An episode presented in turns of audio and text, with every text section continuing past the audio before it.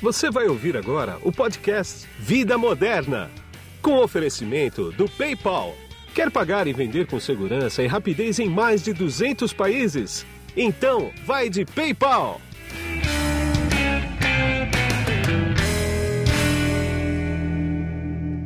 Bom, e quem está comigo nesse podcast aqui agora é o Haroldo Vieira, que ele é o head de novos negócios do PayPal para o Brasil. E o Toran Rodrigues, que é o CEO da Big Data Corp. E nós vamos conversar sobre os resultados da Black Friday 2021, que foram pesquisados pela Big Data Corp a pedido do PayPal. E foi distribuída para a imprensa no dia 26 do 11. Tudo bem, Haroldo? Tudo bem, Guido? Prazer estar por aqui. Obrigado igualmente, pelo... Igualmente. Tudo bem, Toran? Como é que você está? Guido, tudo bem? Prazer estar com você aí de novo para a gente falar sobre mais uma edição aí da pesquisa. Igualmente. Haroldo, deixa eu começar com você. Segundo os dados da pesquisa, a gente pode dizer que a expansão do comércio online nesses últimos 20 meses de pandemia fez a diferença, né? Com certeza, Guido, podemos é, afirmar. Né? A gente tem visto um crescimento grande de participação do e-commerce é, nas vendas do varejo como um todo, né, diversos, diversos tipos de segmentos, muito impactado pela pandemia. Antes do Covid, essa participação total né, do, do e-commerce, do digital commerce dentro do, do, total vendido, representava cerca de 5% do total. Tá? Esse número, né, depois de 20 meses, é, é duas vezes maior, está né, por volta de 10, 11% já de penetração. Tá? Quer dizer, dobrando é, o resultado anterior, né? enfim, como a gente olhava o volume antes da pandemia, isso refletiu né, nos nossos números que o PayPal e a Big Data, a Big Data apuraram recentemente. O que nós temos visto também, que outro ponto interessante entre os grandes varejistas, que os descontos eles são diferentes, tá?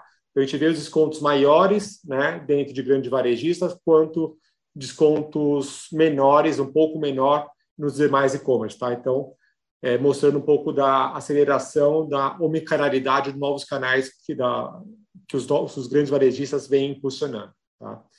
É, esse índice, é, acho que um outro ponto interessante, vai ao encontro de uma outra pesquisa que lançamos recentemente, também fruto da parceria com a Big Data, chamada Perfil E-Commerce. Tá?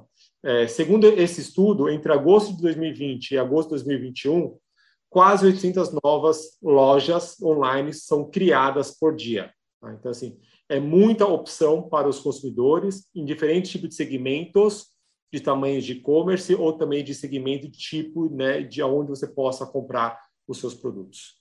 Sim, Toran, o que você achou?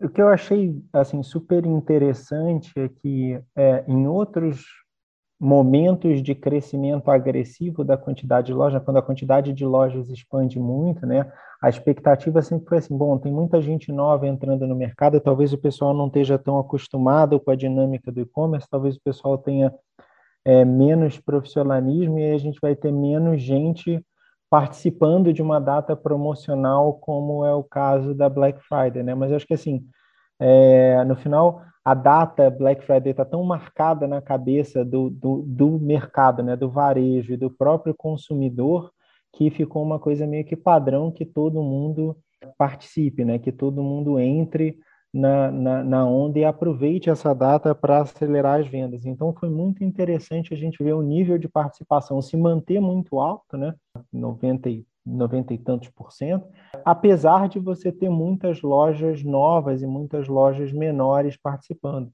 Embora exista a diferença entre os descontos, né, você falar de mais de 50% de desconto é, na média né, para os pequenos varejistas, ainda é um volume de desconto representativo. Então, é muito, é muito interessante ver esse, esse crescimento de uma forma profissional de gente que efetivamente sabe o que está fazendo quando está entrando no mercado. Entendi. Agora tem o seguinte, Turan, muita gente do setor imaginava uma Black Friday menos agressiva do ponto de vista do desconto, né? Mas não foi isso que a pesquisa mostrou, não. Como é que você explica isso? Bom, vamos lá. Eu acho que o, o primeiro, o primeiro ponto é, é, a gente olhou na pesquisa, a gente está olhando na pesquisa para a média de descontos, né? Então a gente está olhando para todos os preços de todos os produtos e está vendo quais são os descontos que estão sendo ofertados. É, isso não necessariamente significa que os descontos estão sendo ofertados nos produtos que são mais procurados. Né? Muitas vezes, os produtos que são mais procurados, os produtos que são mais cobiçados, até os produtos que de repente estão em falta, né, por conta de todas as circunstâncias que a gente está vivendo aí no mundo, eles talvez não tenham tido o mesmo percentual de desconto que a gente observou com relação à totalidade dos produtos. Né? Aquela coisa, ah, você dá 90% de desconto numa camiseta e você dá 10% de desconto num telefone, na média o desconto está ali nos 40 e pouco, 50% de desconto. Né? Embora você tenha um percentual de desconto muito maior em um do que em outro. Então, esse é um ponto importante. Quando a gente fala de 64% para o grande varejo e 57% para os pequenos, a gente está falando da média, né? E não do desconto em todos os produtos. Não está dizendo que todos os produtos tiveram 64% de desconto, né? Esse é um ponto é, que é importante. Um, uma outra questão que é, que é importante de comentar também e que é importante de olhar na hora que a gente está analisando os números é que a gente não está comparando o preço com quanto era o preço, por exemplo, há um ano atrás, ou a gente não está comparando o preço com quanto era o preço no começo do ano, nem nada disso. Né? A gente está falando Sim. de percentual de desconto desde que a gente começou o processo de análise. Então, não, não, não significa, por exemplo, que ah, houve, sei lá, houve um aumento de preço ao longo do ano e aí na Black Friday se reduziu em X% e ficou o mesmo preço que estava em janeiro. Pode ser, mas a gente está olhando só para o desconto. Né? Dito isso, eu acho que o desconto é um mecanismo fundamental de atração do cliente para Black Friday. Né? A expectativa das pessoas é de encontrar oportunidades de comprar produtos a preços mais baratos. E, e, o, e, o, e, o, varejo já realizou isso. Né? Alguns anos atrás, a gente teve algumas situações meio esquisitas, onde o pessoal aumentou o preço muito antes para depois dar desconto. Isso pegou mal, foi, foi é, enfim, amplamente divulgado, pegou bem mal para o setor e acho que o pessoal aprendeu que não dá para você tentar enganar o consumidor desse jeito. Então, a gente vê descontos efetivos que tem a ver com a questão de profissionalização. Entendi. Haroldo, você tem algum comentário em cima disso? Tem, tem alguns pontos que são interessantes, até corroborando com o Torran. Acho que o meu ponto aqui é existe um, um amadurecimento enorme do e-commerce. Né? É, Acho, acho que é, é complexo, um pouco complicado comparar é, um pouco SKU contra SKU antes e depois, que né, foi um pouco do exemplo aqui, mas a gente tem, também temos que olhar que o que, que aconteceu nos últimos 20 meses sobre economia. Né? Então, é, bens essenciais ao longo do caminho dos desses 20 meses foram crescendo a, a, né, a experiência de compra, porque é o dia a dia, e possivelmente acaba se deixando para a Black Friday é, as transações né, de tickets mais altos. Né? E aí acaba caindo exatamente no ponto aqui do exemplo do, do desconto do, do aparelho de 10% versus né, uma, uma camiseta de 90%. Né? Então, em qual momento você vai fazer um você vai fazer o outro? Né? Então, isso aqui ele acaba mudando né, é, drasticamente né, o patamar do desconto, dado o cenário que você pega um pouco que a gente viu do mercado, os maiores descontos estavam atrelados também aos tickets um pouco mais altos que tinha uma demanda reprimida para fazer. Então, naturalmente, acaba puxando a média do desconto mais para cima. Tá? E somado a isso, acho que é importante também mencionar é que existe é, também um amadurecimento de novos métodos de pagamento. Né? Então, você tem os métodos de pagamento tradicionais, né? É, no e-commerce, então, o boleto, o cartão de crédito, o débito, mas Sim. os novos métodos vem acelerando isso também, então ele, tem um patamar aqui de desbalancear é, ou mudar o ticket médio, então você pensa um pouco do Pix, né? E, inclusive, também o cartão de débito dentro das soluções do, do PayPal, né? que você acaba gerando uma experiência melhor para o consumidor e para o estabelecimento ele é um custo mais atrativo. Consequentemente, ele consegue dar um desconto maior. Entendi. Deixa eu continuar com você aqui. Tem muito varejista usando rede social para vender, né? Isso também ajuda a explicar os números dessa edição da pesquisa de Black Friday? Sim, e acho que é um caminho né, sem volta. Né? Então, quando a gente compara um pouco das estratégias de usar redes sociais, né, o próprio YouTube, Instagram e outras coisas, quando a gente compara o que já acontece na China, a gente vê que é um caminho sem volta. Tá? Esse é o primeiro ponto.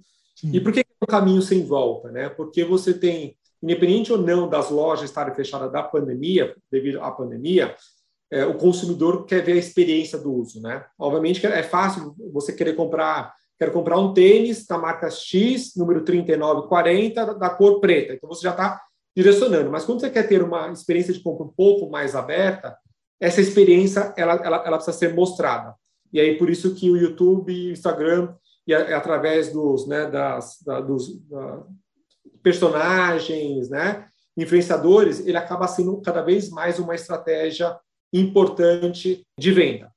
E como isso é suportado? É, a alta penetração né, de celulares dentro das diferentes cadeias de valor, né, diferentes segmentos. Então, você tem o uso do celular muito, muito forte, com acesso à internet e com uma experiência em real time espetacular. Então, com isso, faz as tendências dos grandes varejos cada vez mais com a estratégia de omnicanalidade, mas no momento que nós estamos hoje de pandemia, focar muito mais nos canais digitais. Entendi. Torá, como é que você viu isso?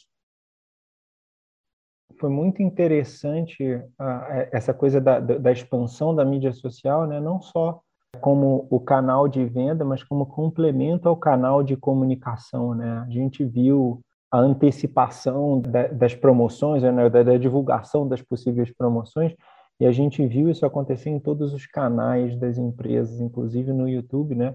É, no YouTube e em outras mídias sociais, e a gente viu as empresas usarem é, as mídias sociais como canais complementares da, da, da, do processo de venda, muito na linha do que o Haroldo está é, tá comentando, né? Não só de você ter a venda e a promoção na loja, mas de você fazer eventos ao vivo, streams, etc., onde a pessoa podia engajar com o conteúdo e, com, e comprar ao longo é, da sexta-feira, em alguns casos ao longo até de mais tempo do que simplesmente a sexta-feira. Então é um movimento aí que, de novo, como o Haroldo falou, é um movimento que não tem volta, é um movimento que vai estar é, cada vez mais presente, né? É, é a forma que as, as gerações, as novas gerações interagem com a, a, as lojas interagem com o varejo é essa, né? Então a gente não tem como escapar disso. Todo mundo tem que estar pronto para atuar dentro dessas, dessas mídias, né? E, de, e, e dentro desses canais.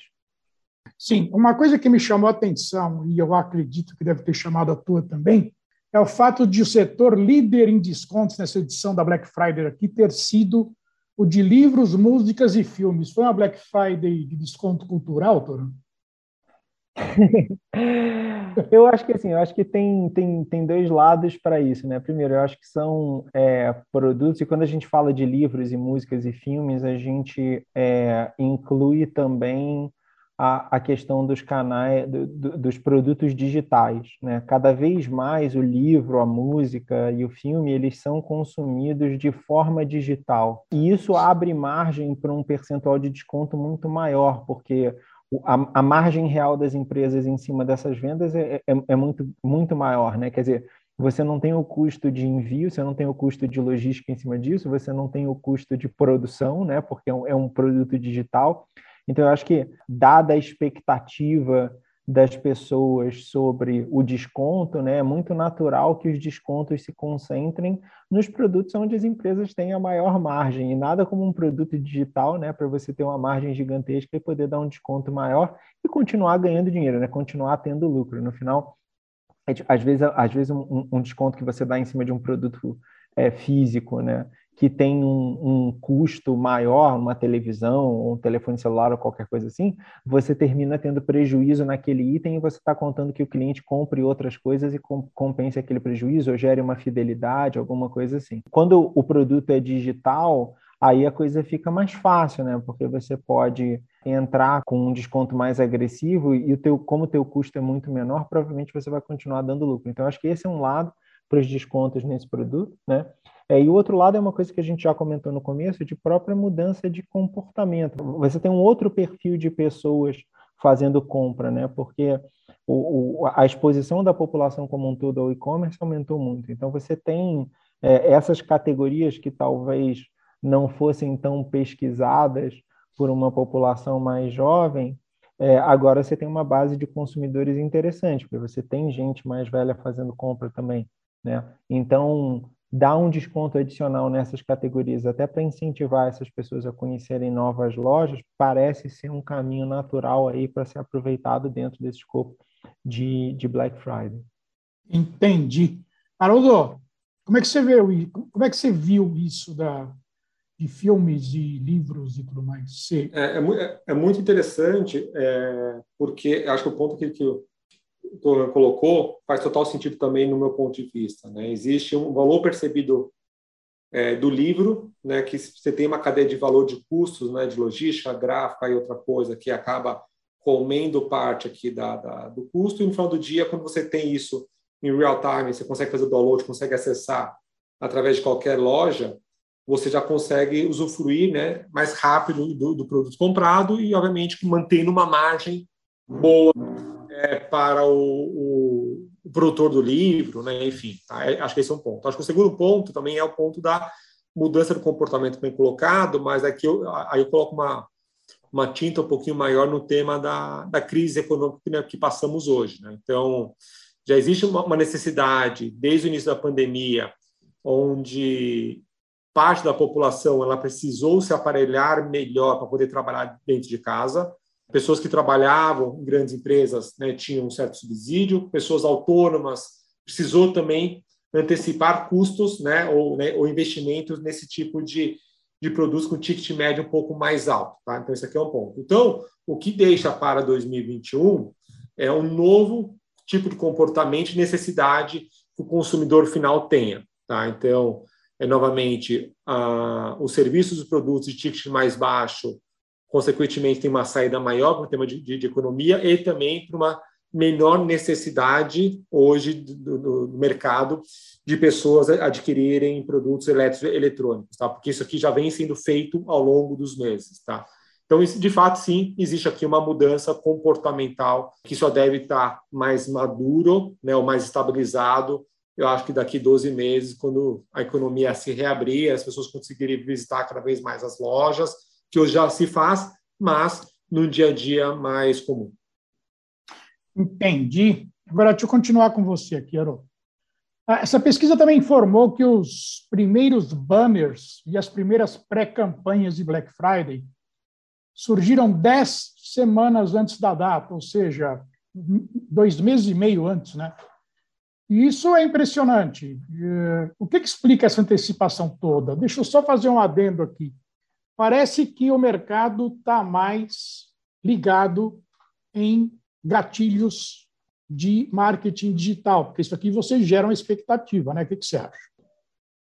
Sim, se a gente for voltar, né?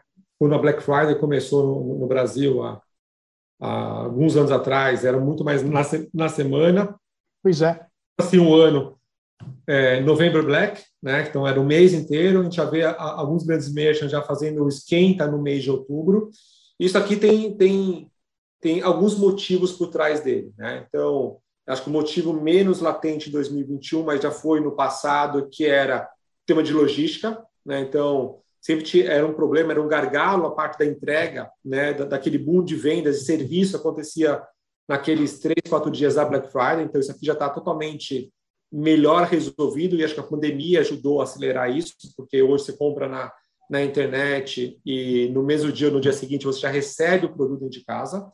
Então, esse é um ponto. O segundo ponto é que você, as empresas conseguem testar melhores os mecanismos de o que está vendendo mais ou vendendo menos. Tá? Então, ele consegue já fazer o esquenta desde o mês de outubro para fazer, puta, esse, esse SKU vai com tal preço, com tal elasticidade de pricing, pode ser mais, mais atrativo ou menos atrativo. Então, isso aqui já começa a ter cada vez mais essa ciência, e no final do dia é muito mais fácil você embrulhar o teu site do que você embrulhar a tua loja física. Concorda? Então, consequentemente, Sim. você consegue ter vários motes de campanha de marketing ao longo dos 60 dias, vamos falar que é o mês de outubro inteiro até o final de novembro, pegar né, a, a, a, semana seguinte, então é mais fácil também usar vários gatilhos de marketing e outras coisas. Né? E o que a gente vê muito no PayPal desde sempre, até mesmo em conversas com nossos parceiros, é que as pessoas também começam a comprar produtos antes como presente de Natal. Tá? Então, começa ah. esperar a oferta agora de mês de outubro, novembro, e deixar guardadinho lá para né, a noite do Natal, do 24 ao 25, né, poder presentear suas famílias. Então, isso aqui também é algo também que vem impulsionando é, um pouco mais esse período, e isso até saiu em pesquisa né, do, é, do setor da, da Nielsen barra IBIT, que a cada, de, de, de, a cada seis brasileiros, é, de cada dez, seis brasileiros estão é, fazem esse tipo né, de compra para guardar presentes para o Natal. Entendi. Torante, surpreendeu também isso? Eu acho que surpreendeu, né? É, é, é, eu acho que no final, assim, mas vai, vai muito na linha do que o, do que o Haroldo está falando, né? O pessoal usa a promoção de Black Friday para começar a atrair gente para dentro do site. Quanto mais cedo, melhor, né? Para você poder recuperar as vendas. Eu acho que tem um fator interessante também, que assim, existe uma narrativa que, que, que, vem se construindo aí há algum tempo de falta de determinados produtos, né, ou da dificuldade de você encontrar determinados produtos. Então, você começar a anunciar promoções mais cedo é uma forma de falar assim, ó, vem aqui, compra, no final você vai estar comprando provavelmente com um desconto menor do que se você estivesse comprando mais próximo da Black Friday, mas de certa forma você está garantindo o seu produto e evitando que, que, que ele esteja em falta depois né? É, então eu acho que é um, eu acho que é um, uma questão bastante interessante aí essa antecipação que a gente tem visto aumentar, né? Quer dizer, ao longo dos anos é, começou com mais ou menos um mês, um mês e meio, dois meses, agora a gente já está em dois meses e um pouquinho antes da Black Friday. Daqui a pouco está o Black Year, né? Está o ano inteiro Black Friday, né? Vamos ver o que, que vai acontecer. Haroldo, eu vi que você quer falar alguma coisa em cima desse comentário do Toran aqui, o que, que é? Acho que tem um ponto interessante aqui, né, que você pega a, a mentalidade dos grandes varejos, é uma mentalidade de criar os seus, os seus modelos de negócios fechados, né, então seus e-commerce, seus marketplaces são market, marketplace de destinos. Tá? Então, quanto mais ele tiver com exposição né, na mídia, de promoção, né, esses dois meses e meio, né, que o Torrão já comentou aqui, né, de é, que no final do, de alguns anos vai ser o ano inteiro né, de promoção, é, esse, esses varejistas estarão levando o maior fluxo de clientes para eles, consequentemente vai conseguir é, monetizar melhor as suas relações com, com, os nossos consumidores, né, vender outros tipos de produtos e serviços, né, e até mesmo, o que a gente viu muito na Black Friday desse ano é os cupons de cashback. Né? Então, você leva, você expande a tua promoção, você dá um cashback na, na primeira transação e você faz esse consumidor voltar ao longo dos próximos 20 dias, 30 dias, 60 dias para fazer uma segunda recompra. Então, por isso também está aqui por trás a, a, expansão do período aqui da, da, da promoção. Entendi. Torá, me diz uma coisa. O quanto que o fator de segurança das compras online pode ter feito a diferença nos números desse ano aqui? Ou eu estou enganado? Eu acho que faz, mas talvez não da forma como a gente espere, né? Eu acho que assim, a segurança sempre foi uma preocupação muito grande dos consumidores. Eu acho que, na medida em que a gente vê é, uma parcela cada vez maior da população estando confortável com fazer as compras através de um mecanismo eletrônico, né, fazer a compra online, mu muitas dessas pessoas, por necessidade, né, por conta da, da mudança de, de comportamento que a gente viu durante a pandemia, a gente vê as promoções se tornando mais relevantes para elas, né? Onde antes a gente talvez tivesse uma série de consumidores com medo de fazer a compra online, agora a gente tem uma fatia muito maior da população que está, de certa forma, calejada com a compra online. Né? O pessoal já se habituou a fazer a compra online, já perdeu aquele medo inicial. Então, eu acho que é, o, o, impacto desse fator de segurança é um impacto é, é, meio diferente. É uma coisa assim, onde a, onde a preocupação com segurança talvez tivesse é, restringido um pouco a Black, a Black Fridays passadas, esse ano o, o fato das pessoas estarem mais acostumadas e terem menos medo, né, terem perdido um pouco esse medo, terem perdido um pouco essa preocupação com a segurança, faz com que o resultado seja melhor e, enfim, traz mais promoções, traz mais gente para anunciar, né? Se gera um, um ciclo virtuoso aí muito interessante. Haroldo, eu sei que um dos pontos fortes do PayPal é justamente a segurança da compra, né? a segurança do usuário do PayPal. Né? Como é que você viu esse fator aqui, quer dizer, é, em cima desse comentário do Toran? É, eu, ve, eu, vejo já uma, uma, tendência, né? Então, a nossa proposta de valor é, é muito forte globalmente e no mercado brasileiro, né? Então, por isso que lá no início da nossa bate-papo aqui, a gente falou assim, ah, era 5% a penetração né, do e-commerce aqui, agora já virou 10%, tá? Então, o que está por trás disso, né? É toda a inteligência global né, de, de dados e gestão de riscos para suportar o consumidor e o estabelecimento, né? Então, a gente precisa sempre olhar os dois lados da relação, né, que a gente acaba brincando aqui, que é o modelo de negócio do PayPal. Esse é o primeiro Sim. ponto. Acho o segundo ponto, que é um ponto interessante, que é a mudança do comportamento. Né? Então, eu nunca, eu nunca gosto de falar em cima de uma foto, mas eu sempre gosto de falar em cima de um filme. O que está por trás desse filme? Né? É, o uso de digital commerce em coisas básicas. Então, as pessoas conseguem é, usar mais Uber 99 e outros né, parceiros no dia a dia dele.